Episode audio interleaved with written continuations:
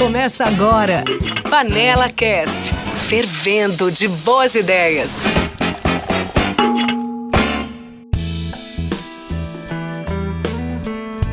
Bem-vindas e bem-vindos de volta ao Panela Cast. Vocês já me conhecem, Carol Falkowski, tô junto com o André Chaves da Future Hacker e hoje a gente vai falar de um tema que é quente, André. A importância do e-commerce no futuro da indústria de alimentos.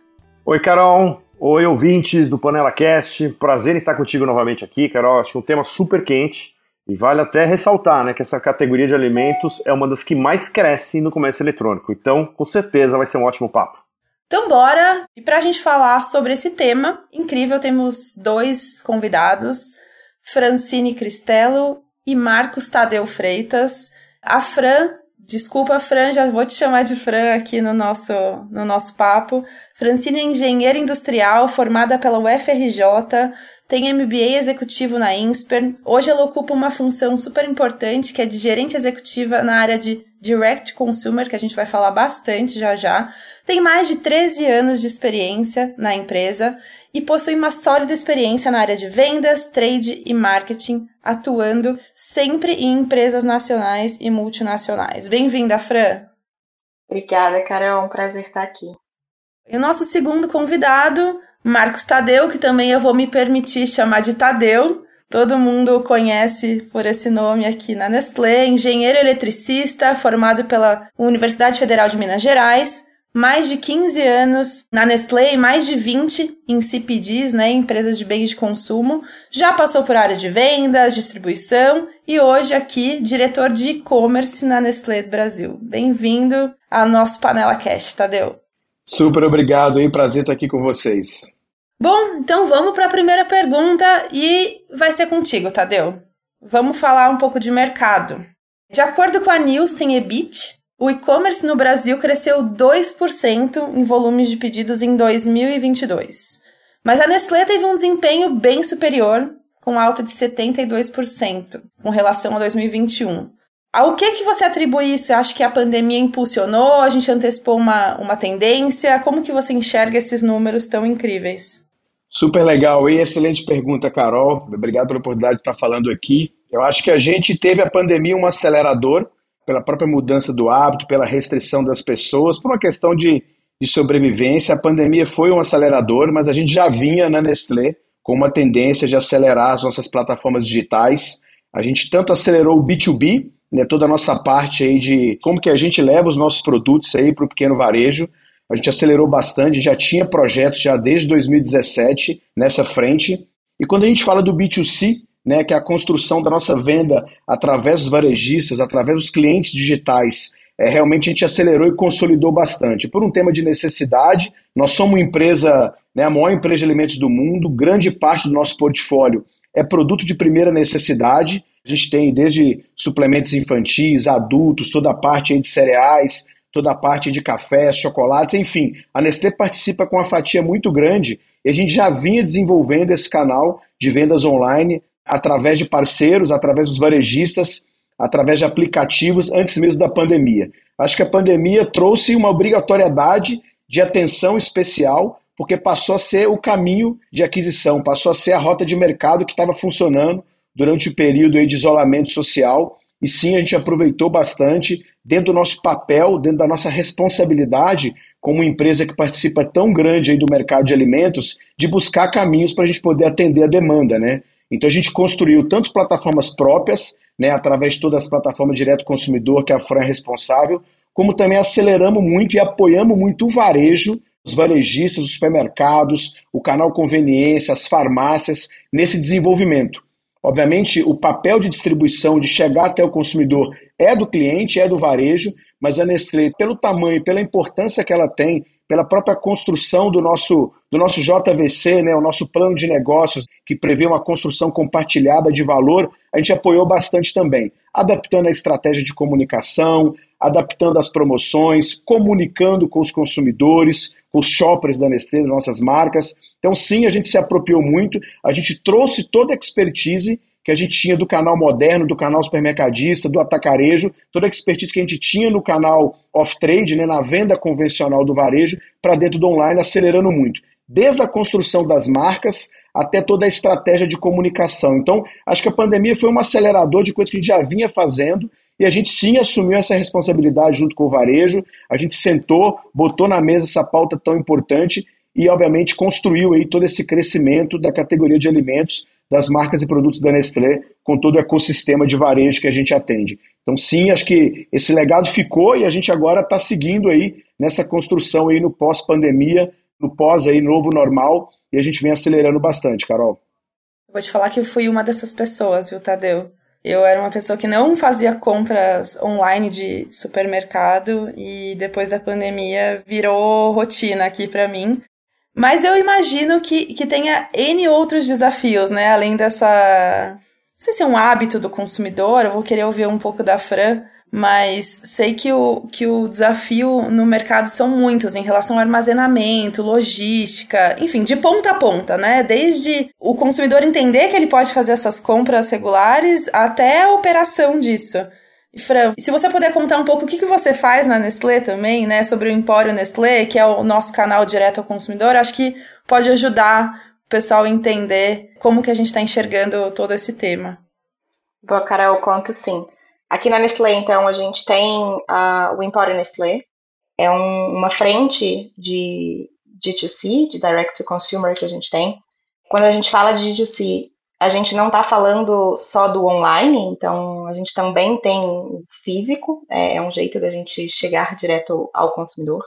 Hoje temos 12 lojas e o e-commerce.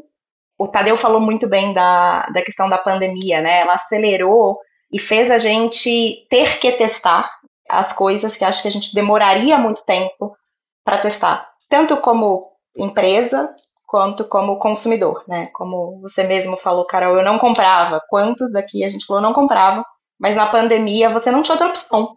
Né? Então, o, o, não ter outra opção acelerou muito e fez a gente uh, descobrir muitas coisas, fez a gente aprender. Então, quando você pergunta sobre logística, sobre uh, prazo de validade, devolução, como é que se faz, eu acho que hoje a gente ainda está aprendendo tanto a indústria quanto o varejo, quanto o consumidor.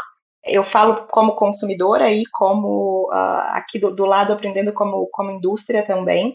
Você se acostuma a comprar algumas coisas online, mas você sente falta do físico também em outras coisas. Descobrir inovações é tão gostoso no físico também, então você acaba vivendo a outra palavrinha que, que a gente sempre falou muito, que é a omnicanalidade eu compro esse perfil de, de produto no ON já muito tranquilamente, mas eu gosto. Né, no, com, com o fim da pandemia, eu aprendi que eu realmente gosto de uma descoberta, um passeio também no físico, né? Mas acho que falta, assim, algumas coisas ainda serem descobertas. Eu aqui, tanto em Empório Nestlé, uh, quanto. Uh, não dá nem para separar, né, Tadeu? A gente não separa muito um do outro, a gente está sempre em contato, porque é um aprendizado muito constante. Então, muitas vezes a gente liga um para o outro e fala: como você faz aí? Será que algum varejista já descobriu a solução que eu ainda não descobri, porque eu ainda não vivi isso? O gostoso né, de, desse modelo ainda é descobrir as coisas, descobrir novas formas de fazer, e, e acho que as legislações, as regras, os processos, eles vão vir com o tempo. Acaba angustiando muito não ter nesse momento, muitas vezes, mas é normal de um processo de evolução. Uhum. E, e quando a gente fala de Nestlé, também tem uma estrutura muito grande, né? Diferente de outras empresas. Então, acho que a nossa jornada é, é bem incrível. André, acho que você está cheio de perguntas aí, né? Eu tô cheio de perguntas e tem uma muito de eh, tem uma muito interessante que é o seguinte, né? É o que você falou, né? Tá, estão começando, né? Vocês estão aprendendo, né? Com essa com essa mudança aí. E eu queria pegar exatamente o ponto de vista de relacionamento com o consumidor, porque assim, a Nestlé ela sempre fez parte da vida das pessoas, né? Desde a infância, quer dizer, né? Então assim, tem um lado emotivo, né, e, e pessoal muito forte da Nestlé. Como é que é esse relacionamento a partir dessa unidade que você está gerenciando? Quer dizer, como é, que, como é que se faz esse relacionamento com o usuário? Bom, eu acho que esse é um dos principais, se não o principal objetivo do D2C. É você falar direto com o consumidor acredito que o mundo tem virado para um, uma chave entre indústria e, e consumidor, entre empresas e consumidor, de ter diálogos e não palestras, né? Eu acho que a gente estava muito acostumado para você falar com o seu consumidor, você tinha que ir para a TV, né, ou para o jornal. Então você tinha que ter um discurso todo pronto, todo afinado, muito bem preparado para você ir, e você ia lá e falava. Muitas vezes o consumidor queria responder de algum jeito aquilo, olha, não tá legal, ou tá legal, ou eu gostaria de outro jeito. E, e não existia essa, essa mão dupla. E eu acho que o D2C ele vem muito para isso, para você conseguir ter uma conversa com o consumidor. Então você sai desse mundo das palestras e você vai para esse mundo das conversas. Né? E é muito importante ter essas conversas. E a gente não precisa necessariamente estar 100% com o discurso pronto para ter uma conversa.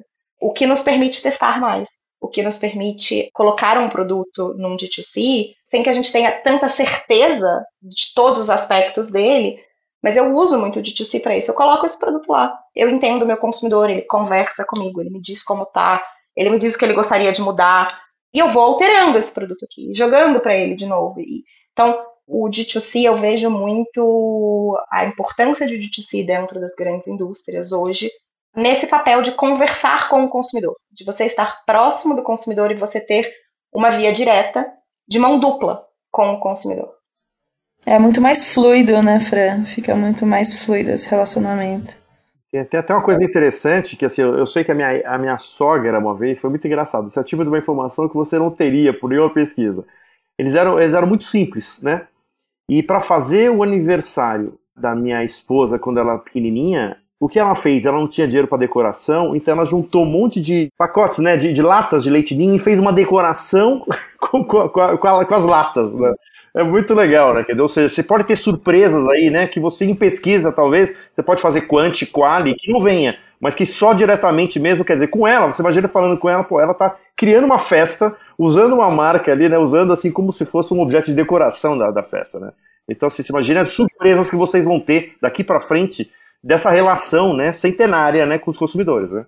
É, é super bom, né? Acho que esse ponto do centenário, né, André, você pegou bem, né? A gente já tem mais de 102 anos no Brasil, gente opera mais de 25 categorias, mais de 250 marcas, a gente conhece o brasileiro. Acho que a história da Nestlé né, no Brasil, né, de toda a jornada que a gente tem, o Brasil é um mercado muito grande e a gente vinha construindo essa relação, obviamente através do varejo, buscando conhecimento do consumidor, das marcas, desenvolvendo o produto. Eu acho que, que o e-commerce, né, a venda online e as operações direto ao consumidor permite uma agilidade maior dessa troca, como a Francine colocou, né? Então, óbvio que a gente sempre teve atento às tendências, a gente constrói a nossa marca pensando no consumidor, é o nosso target, nosso objetivo é que o nosso produto faça sentido aí dentro da cesta, né, dentro da necessidade do consumidor brasileiro, mas o e-commerce permite que essa troca seja um caminho de mão dupla, de uma forma muito mais rápida, de uma forma onde você pode interagir muito mais. Né? Isso trouxe também dentro do nosso ciclo de planejamento, né? A gente tem o planejamento anual, tem as revisões aí com as marcas, trouxe um, uma nova variável, né? Além de tudo que a gente conhece, além de todos os canais de comunicação que a Nestlé sempre teve ouvido muito aberto para o consumidor, trouxe uma troca mais constante, mais rápida de experiências onde eu estou fazendo né, a minha entrega, a minha venda direto para o consumidor. Isso permite testar bastante coisa. Então, acho que o conjunto de tudo que a gente já fazia com essa oportunidade aí do e-commerce, de estar online, de estar conectado, de também estar recebendo através do varejista, a gente já tem CRM integrado com vários varejistas, né? Porque no final das contas a grande distribuição, né, a penetração de 99% dos lares brasileiros acontece através do varejo, que são os grandes parceiros da Nestlé por os mais diversos canais aí e regiões do Brasil. Então, eu acho que isso tudo trouxe muita novidade para a gente e muita oportunidade de interagir muito mais para a gente construir, ser cada vez mais assertivo aí com a nossa proposta de valor aí para o consumo de alimentos no Brasil. Boa.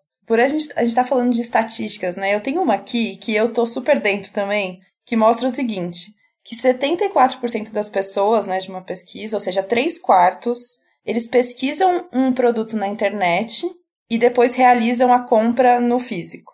E o contrário é verdadeiro também, né? Isso aqui ainda é maior. 80, acho que são 84% das pessoas pesquisam no físico e convertem no digital. O famoso digital que a gente ouve falar aí, né? O físico e o digital, omnicanalidade, que a Fran comentou também.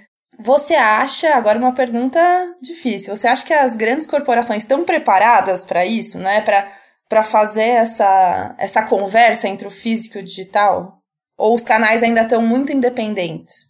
Sim, boa pergunta. Eu acho que a gente está todo mundo acelerando, né? Acho que não só a Nestlé, o mercado como todo, quando a gente olha os números de crescimento das cestas de compra, né? Tá todo mundo pensando em como que eu me adequo a esse novo comportamento, né? Porque o comportamento ele vem mudando. Para algumas categorias já mais maduro, se a gente pensa na alimentação, se a gente pensa na mobilidade urbana, tem categorias aí que já estão 100% digitalizadas. Se a gente olha para bens de consumo, né, a gente já tem algumas categorias, como vestuário, elétrico, que já estão mais consolidadas que alimentos. Então é um processo de maturidade e é um processo de troca. Né? Obviamente a gente pensa omnichannel, mas a gente ainda opera numa visão multicanal. Por que, que eu digo isso? Porque ainda tem muita fricção quando você migra de um canal para o outro. Né? Acho que esse aprendizado do eu olho no online e compro no físico, ou eu quero ir no físico, a oportunidade de talvez mesclar a minha opção de compra no digital, é um processo de evolução. Por quê? Porque tem muita fricção quando você muda de um canal para o outro. O shopper no Brasil hoje, ele vai em nove canais. Há cinco anos atrás ele ia em quatro.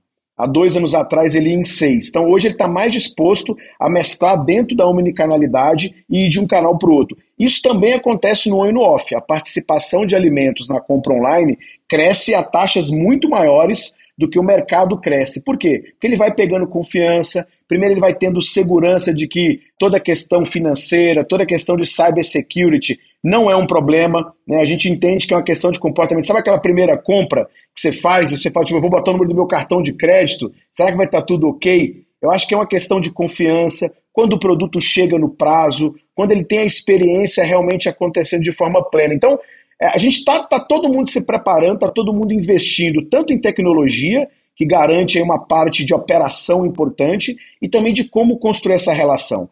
Hoje, se a gente pega um atacarejo, que é um canal que cresce muito no Brasil alimentar, ele tem uma proposta de sortimento menor.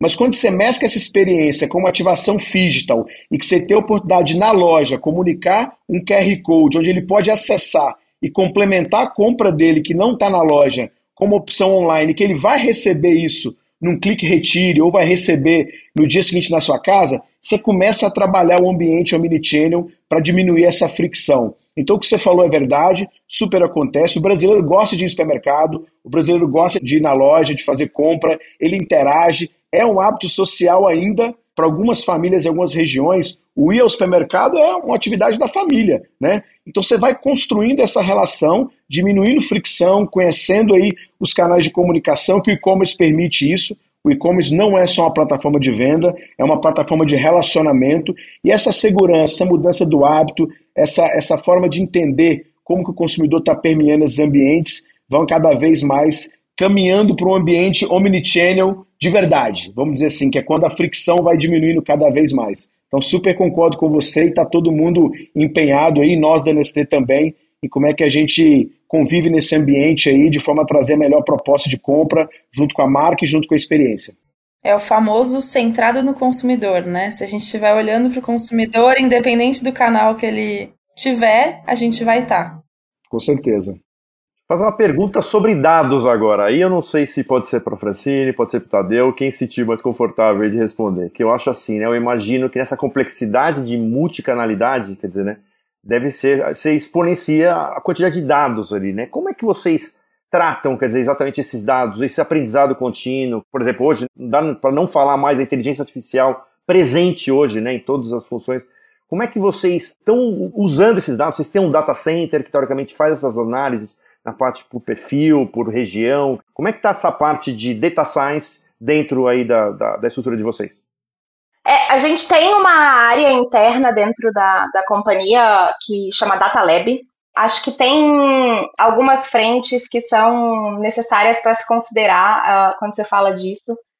A gente tem um, um, lado né, que não é bonito de se ver, mas que é necessário, que é a parte da, da estruturação que você precisa ter para conseguir analisar esses dados. Então, essa área também trabalha muito essa questão de hardware, software, bases e, e algoritmos que você consegue.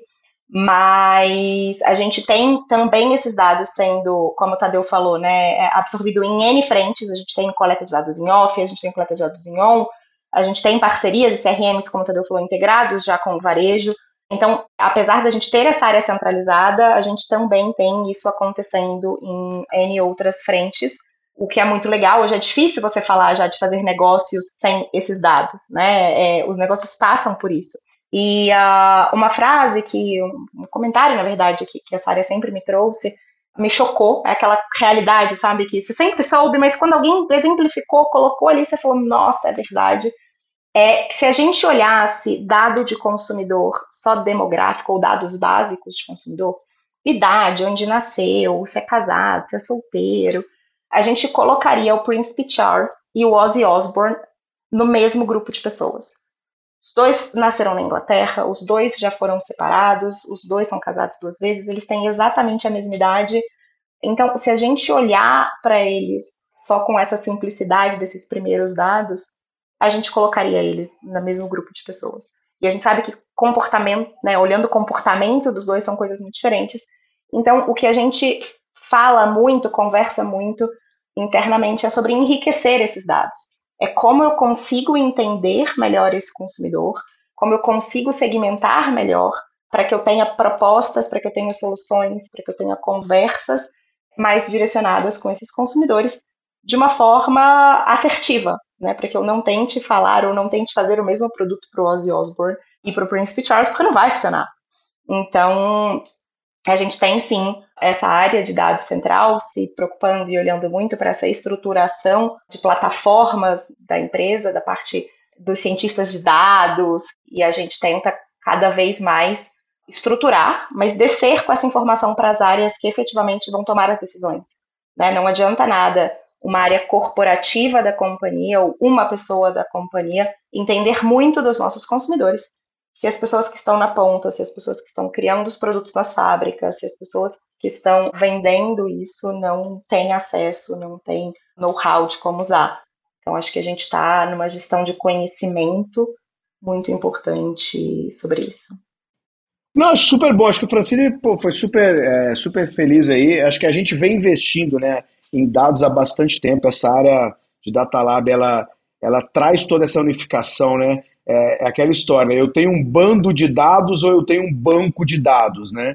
A gente vem, quando você olha o sistema Nestlé, né, desde as produções de agricultura familiar, toda a rastreabilidade, fábrica, supply, execução de promoção, conhecimento de consumidor, quando você começa a cruzar essas informações, você ganha muito no processo, né?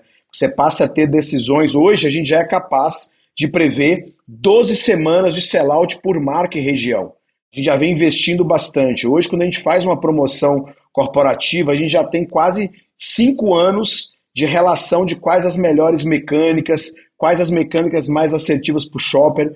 Hoje, o nosso canal de distribuição, né, ele já opera com um algoritmo de inteligência artificial in-house, construído em casa pelo time de Data Lab e, obviamente, parceiros. A gente roda mais de 6 milhões de combinações por dia apresentando uma proposta de sortimento para cada ponto de venda. Nós estamos dizendo que por dia são 20 mil PDVs impactados com a proposta de sortimento. Então, é, é uma construção que passou pela etapa da gente construir a tecnologia, né, a tecnologia de cloud, os computadores, a infraestrutura e começar a planejar a empresa pensando na correlação desses dados, pensando em todos os impactos que a gente ocorre por eventos de atividades na, na economia, por questões de tempo, por promoções, por mudanças em geral. Então, acho que hoje a Nestlé é uma empresa que está muito madura em toda a parte de dados. Acho que essa área de Data Lab que centraliza e coloca tudo isso num Data Lake, começa a gerar preditivo para que a gente possa entender o que realmente vai acontecer, é muito, muito importante. É um motor super importante para o nosso planejamento, para a nossa estratégia aqui dentro de vendas também. Muito legal. Eu vou pegar carona no que você falou de sortimento, né? Quando a gente fala de sortimento, a gente está falando do mix de produtos, ou seja, como que a gente vai compor, quais produtos a gente vai vender em qual canal, para quem. E aí eu queria perguntar para os dois, né, na verdade, mas primeiro para a Fran, como que você observa esse tema de sortimento no empório, por exemplo, no direto ao consumidor? Porque às vezes quando a gente está falando de uma loja física, né, tem um local, um endereço, né, e que ajuda a gente ter um, um pouco mais de, desse sentimento se eu deveria colocar esse ou aquele produto. Quando eu falo de e-commerce, né, e direto ao consumidor, eu posso atender gente de todos os lugares, por exemplo, dos estados do Brasil. Como que é a, a definição desse sortimento quando a gente fala num e-commerce, num direto ao consumidor? Como que a gente trata essa temática falando de vendas online? Eu acho que é um tema super relevante. Acho que, em termos de portfólio, você precisa ter tudo. E a beleza do, do e-commerce é que ele te possibilita essas gôndolas infinitas. Dentro do varejo, quando o varejo físico, né? Então, quando eu vou até para as lojas do Empório, para as lojas físicas, eu tenho uma limitação de espaço, né? Tenho uma limitação de gôndola, não cabe tanta coisa ali. E quando a gente vai para online, não, não existe essa, essa limitação. Você pode oferecer para o consumidor toda a sua gama de produtos e ele pode escolher, até porque, como você falou hoje, dentro do, do empório e normalmente os e-commerce atendem nacional, é muitas vezes internacional também. Você tem que ter os produtos que vão atender todas aquelas necessidades específicas que o consumidor tem aqui, e o Brasil, são, são tantos Brasis, e isso se reflete, sim, muito em hábitos de consumo, em preferências de consumo. Então, como, por exemplo, né, como eu falando, a gente conhece tanto do consumidor na Nestlé, a gente já, já tem aí essa relação centenária e aprendeu muito já sobre essas regionalizações. Tadeu também já trabalhou comigo em outras épocas, Tadeu morou no Sul, em vendas por muito tempo, né, Tadeu sabe que o Sul tem algumas preferências. Quando a gente fala de Nescafé, o Nescafé que vende no Sul é o Nescafé tampa vermelha, é o Nescafé tradição, é o Nescafé é, mais suave, e o Nordeste consome um, um Nescafé, que é o Nescafé original, tampa preta. Então, no e-commerce, eu posso ter os dois. Eu tenho essa gôndola infinita que pode ter os dois. Mas uma coisa sobre portfólio em e-commerce é muito importante a gente ter em mente, que é um aprendizado nosso também aí ao longo dos últimos anos, que é sobre o formato. Né? O formato não necessariamente é o mesmo para o físico e para online. Então, pensa, a gente como consumidor, eu vou comprar um Kit Kat, você vai na loja da esquina, você vai comprar um Kit Kat né? Ou eu vou comprar um Nescau prontinho, vou comprar lá o pack. Se eu vou num e-commerce e eu quero comprar um Nescau prontinho, você quer comprar um, né? Não é uma compra de impulso, é uma compra planejada.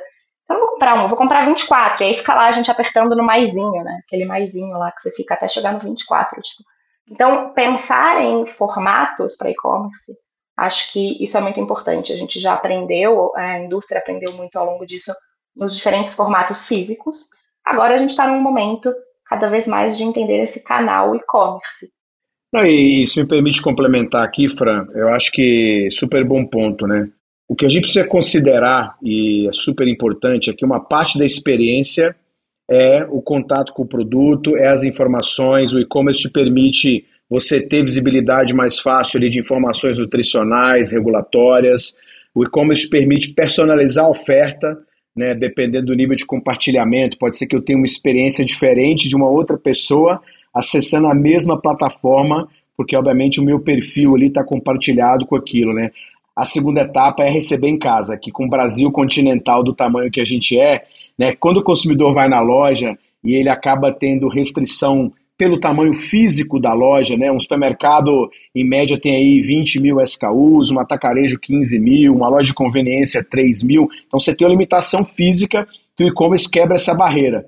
Mas quando você vai no supermercado, você põe na sacola, pega o seu carro e chega em casa com o produto.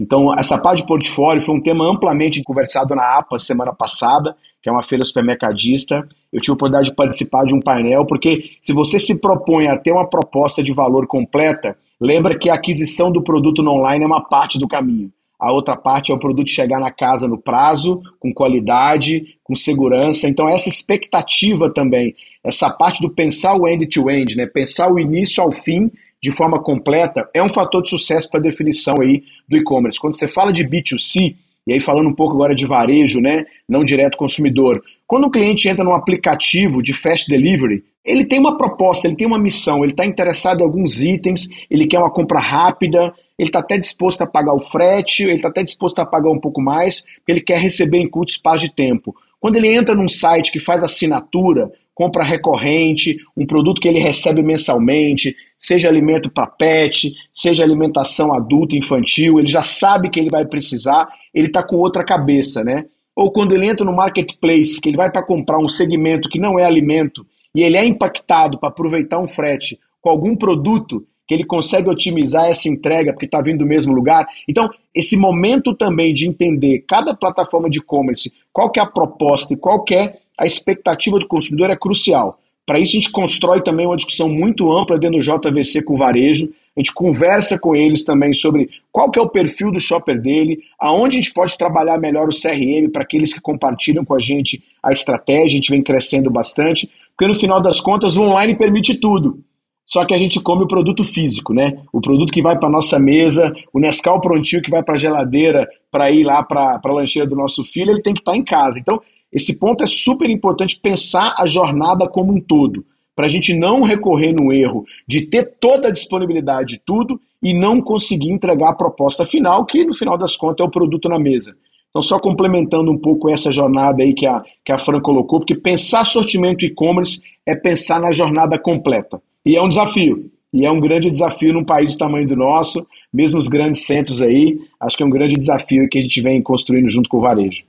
Ia ser minha pergunta, eu ia perguntar exatamente essa, essa questão que era onde chega, né? Eu, por, por coincidência, semana passada, eu fui para a Amazônia e fui para os lugares mais remotos da Amazônia, né? Assim, lugares assim que de avião é duas horas, de barco é cinco dias, quer dizer, uma coisa que é... E foi uma experiência, como é que chega? E assim, eu vi cidades enormes lá, né? Tipo Paritins, quer dizer, uma cidade com 100 mil habitantes, que foi construída em cima de barco, barco praticamente, né? Porque avião não tem, o acesso é muito, muito caro, né? Então eu imagino como chega, né? E, e aí, Samuel, eu ia te fazer uma perguntinha aqui fora do script, cara, assim. Você acha que para lugares tão longe, longínquos assim, existe a possibilidade de parcerias, cara, de collabs, de logística para chegar nesses lugares, assim? Super, cara. Acho que a gente tem que pensar como um todo, até numa proposta de compartilhar valor, de reduzir custo, mas também de reduzir emissão, né, de ter uma cadeira regenerativa, porque no final das contas um país com 96% de transporte rodoviário, você também tem que pensar nesse aspecto, mas não me apegando a isso, é fundamental parceria, André.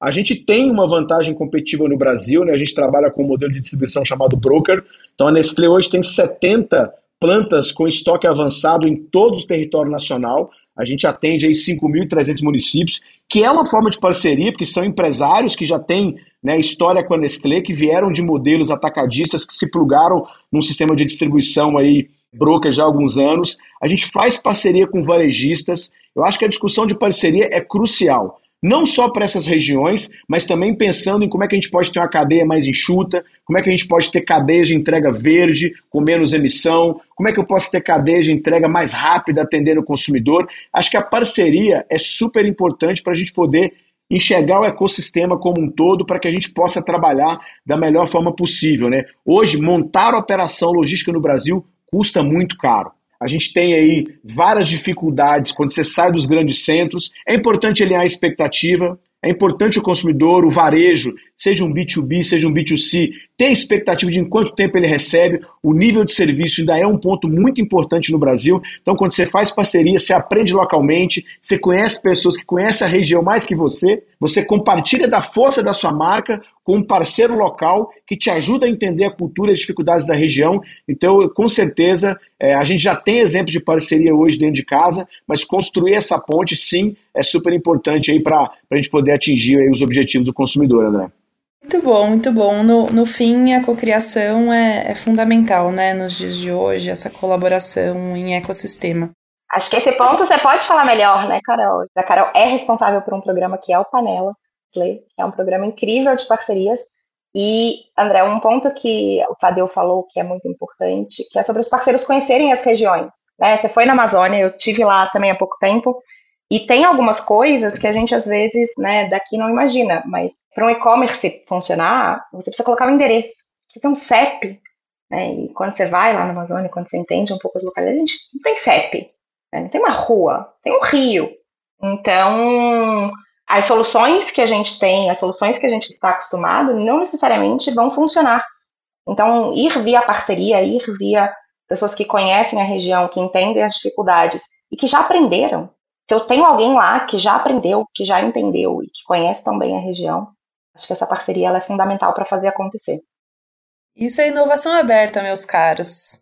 E André, então eu já vou puxar aqui para considerações finais. Eu sei que a gente está animado e é um tema que daria três, quatro, cinco episódios e faremos. Mas queria que Tadeu e Fran deixassem comentários finais, enfim, considerações, como vocês enxergam o futuro aí daqui para frente, né? A gente sempre gosta de, de fazer essa pergunta para os nossos convidados. Não, primeiro, de novo, agradecer o espaço e a oportunidade, né? A gente gosta sempre de conversar, se comunicar e falar. A gente tem desafios aqui a nível global, não é uma meta, é uma ambição, acompanhando o comportamento. A DC tem publicado aí, através do nosso CEO Global Mark Schneider, um, uma ambição de, de crescer o e-commerce para poder atender a demanda do, do consumidor. Eu não vou falar em números aqui, estão publicados, a gente fala em, em algo em torno de 25% até 2025. Não é um objetivo, mas é uma ambição entendendo a mudança de comportamento. O Brasil hoje, dentro da zona Latam, é o país mais digitalizado em termos de e-commerce, muito puxado pelo B2B, que veio aí da nossa raiz de distribuição, um modelo que a gente já tem bem evoluído, e acho que a gente vem acelerando bastante. Esse ano a gente ampliou ainda mais dentro do nosso JVC, né, o nosso plano de negócios, Joint Value Creation, a discussão com o varejo sobre e-commerce, sobre qual é o consumidor dele, sobre a capacidade dele de atender. Né? Não existe uma regra, a gente precisa estar muito atento para não frustrar o consumidor um pouco que a gente falou aqui, acho que a experiência do online, ela é o início e ela termina quando o consumidor está em casa com o seu produto na mesa. Dados é super importante, a gente vem investindo muito na parte preditiva, entender sortimento, entender as principais campanhas. Né? A Nestlé tem aí as principais marcas do mercado, é uma empresa muito grande que trabalha de forma colaborativa, eu acho que tanto a, as iniciativas de Data Lab, todas as iniciativas que a gente puxa através de transformação digital, que é uma unidade super importante que vem acelerando essas parcerias dentro da Nestlé, são super importantes. Aqui em vendas, o e-commerce é um pilar de crescimento. A gente vem crescendo aí três vezes acima da taxa que a gente cresce total canal e sempre com a cabeça aberta. Muita coisa para aprender, tem coisa que a gente quer aprender com o varejo, tem coisa que a gente volta para dentro de casa para estudar a melhor solução. Eu acho que o objetivo é aproveitar todo esse avanço do e-commerce para atender a demanda do consumidor. O e-commerce não está crescendo meramente porque a gente quer, não é uma decisão de ninguém, é uma mudança de comportamento, é uma nova forma de interagir, que as marcas têm de interagir com o consumidor, que demanda outras necessidades. Então a gente está bem atento a isso aí para acelerar, para atender a demanda do consumidor brasileiro, para fazer parceria com o varejo, fazer parceria com novas empresas, com operadores locais, que eu acho que isso que é o futuro aí, e a gente vem investindo bastante nisso mais uma vez, muito obrigado pelo convite. Bom, acho que o Tadeu falou tudo. O que fica, para mim, eu insisto no, no tema de conversar, porque eu acho que só vai ser possível assim. E a gente vai ter essas conversas com o consumidor, a gente vai ter essas conversas com o varejo, a gente vai ter essas conversas com parceiros, e vai ser assim que a gente vai fazer a múltiplas mãos, aprendendo, errando, então, acho que testar é fundamental, aprender, errar e voltar para a mesa e redesenhar e voltar e tentar de novo. Acho que isso é a beleza do que o e-commerce, do que essas, essas, novas mudanças de comportamento possibilitam para a gente. Né? Sobre ser mais ágil, mas sobre poder errar mais, sobre poder testar mais e fazer acontecer. Acho que dar a vida ao que a, a, o consumidor precisa, o que as comunidades precisam, o que o planeta precisa, a gente está aqui para isso. E o Panela está aqui para ajudar vocês, gente, a conectar com todo o ecossistema de inovação. Mais uma vez, muito obrigada. Vocês são muito bem-vindos sempre ao Panela Cast. Por hoje é isso. Espero que o pessoal tenha curtido, assim como eu e o André também. E tchau. Até a próxima. Obrigado, pessoal. Obrigada, gente. Tchau, muito obrigado, pessoal. Até mais.